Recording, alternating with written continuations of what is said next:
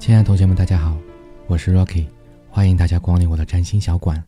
那今天呢，我要和大家分享的就是关于第四宫。那呢，我会从三个方面进行分享。第一个就是第四宫它所代表的那个领域到底是什么？那第二个呢，就是为什么它会有这种含义啊？这个就很有意思。第三个，它具体的应用的一个实例到底是怎么样？啊，那我们话不多说，赶紧进入今天的课题。啊，我们很多小伙伴呢，在去学习占星的过程中，会发现第四宫它代表那个领域啊，名字很神奇，叫家庭宫。在一开始呢，我也很难理解为什么第四宫它叫家庭宫，但实际上呢，你如果深入一步的去了解的话呢，那就非常容易明白。首先，在整个星盘当中，第四宫呢是处于整个星盘当中最最下面的那一部分，最下面那叫第四宫。那我们都知道说啊，每一个宫位它其实都有一颗宫头的行星啊，宫头行星。那第一宫我们都知道它代表是自我，所以第一宫的宫头行星它的力量非常的强大啊，是一个展示自我的方向。它又称为叫上升星座啊，上升星座。那我们同样第四宫是在最底下的，所以如果大家去看星盘的话，会有个叫天底星座啊，它代表是内心中。最最大家看不到的那个方面，你要想，在整个星盘当中啊，如果你往上看的话，在最上方天顶的那个星座是最耀眼的，也是大家最容易看得到的，它是第十宫的宫头星座。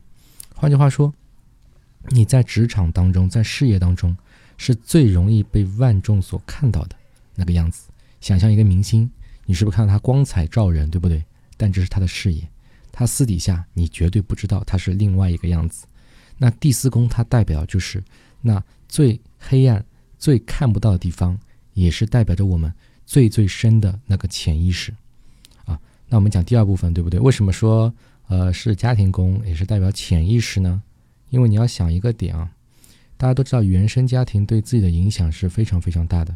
我们的所有的一些选择判断，其实都和从小到大的一个。生活环境有所相关啊，我们都知道说，在一二三宫，其实，在上期的课程中，我们有讲到一二三宫呢，它代表的是自我的发展，就是我们逐渐意识到自己是个独立的人，生活在这个世界，我们要去意识到自己的独一无二，对不对？要去听身边的人去交流，第三宫要去抓住安全感，第二宫，对不对？那第四宫的话呢，开始走向自我的表达了。就是我意识到我是独一无二的，那我接着要让别人去知道，四五六都是这个过程。那最初的那个表达场所什么呢？就是我们的家庭。大家想一下，小时候你是不是在家里进行表达，对不对？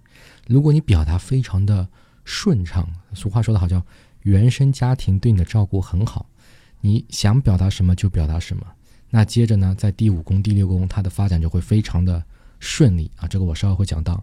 那如果从小到大表达一直被克制呢？你想象一下，今天我要说，哎，妈，我觉得想要画画，对不对？我觉得画画很好看。妈妈说，画画有什么用呀？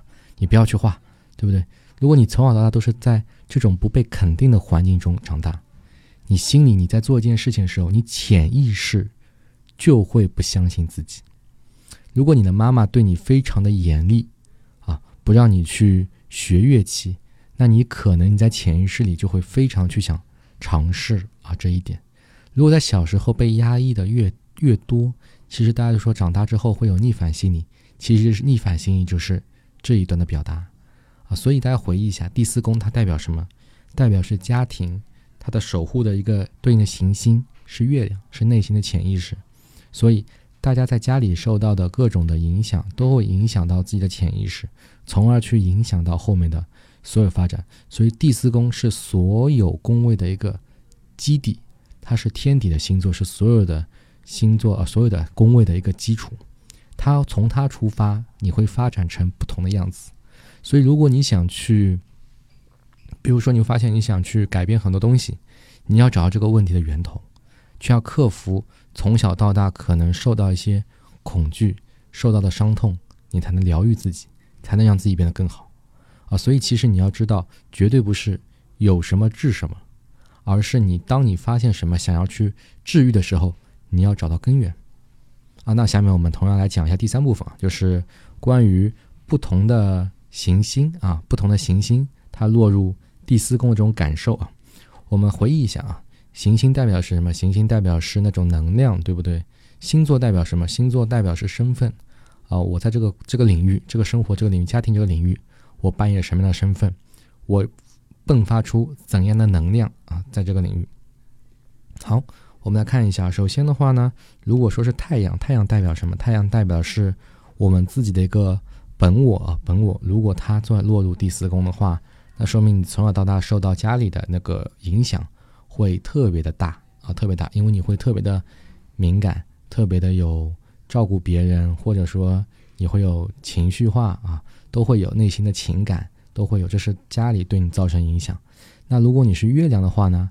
那你这个多愁善感的一个思想，可能的话就特别的丰富。那如果说是水星落入第四宫的话，那说明你在沟通方面啊，或者说 从小到大，大家对于你的沟通的训练会非常多，你的沟通会非常的顺畅啊，在这个方面。那如果比如说金星的话，金星是代表什么呢？爱与美，对不对？审美价值观。那如果说你这个在第四宫的话，说明原生家庭呢会比较的和谐啊，大家关系会比较的亲密。然后呢，这也是一个比较好的、不错的一个一个一个行星啊。所以大家再去比较说是行星落入宫位的这个能量的话，就想我在这个场域我迸发出怎样的能量，这个能量是最最明显的啊，不是说没有。知道这个原理之后呢，那你去看自己的能量。啊，在哪个场域迸发，你就会特别的容易和简单。好的，那今天关于第四宫的讲解呢，就到这里。好，我们要切记，第四宫它代表的是家庭啊，包括从家庭去引发那一切，你要去做联想，在家里受到的环境，在家里和自己的兄弟姐妹、最亲密的人做沟通，包括说妈妈照顾自己啊，自己最照顾自己这种感受。啊，都会有啊。那我这边再补充一点，就是很有意思。很多人会说第四宫代表的是妈妈对于对于那个孩子的一个照顾啊，但其实它并不完全对。第四宫呢，准确的来讲的话呢，它跟第十宫是相对的。很多人会说第十宫代表父亲，第四宫代表母亲，是因为母亲相对来说比较的温柔啊，父亲比较严苛。在家里总归有爸妈嘛，总归会有一个人是扮演好人嘛，一个人扮演坏人。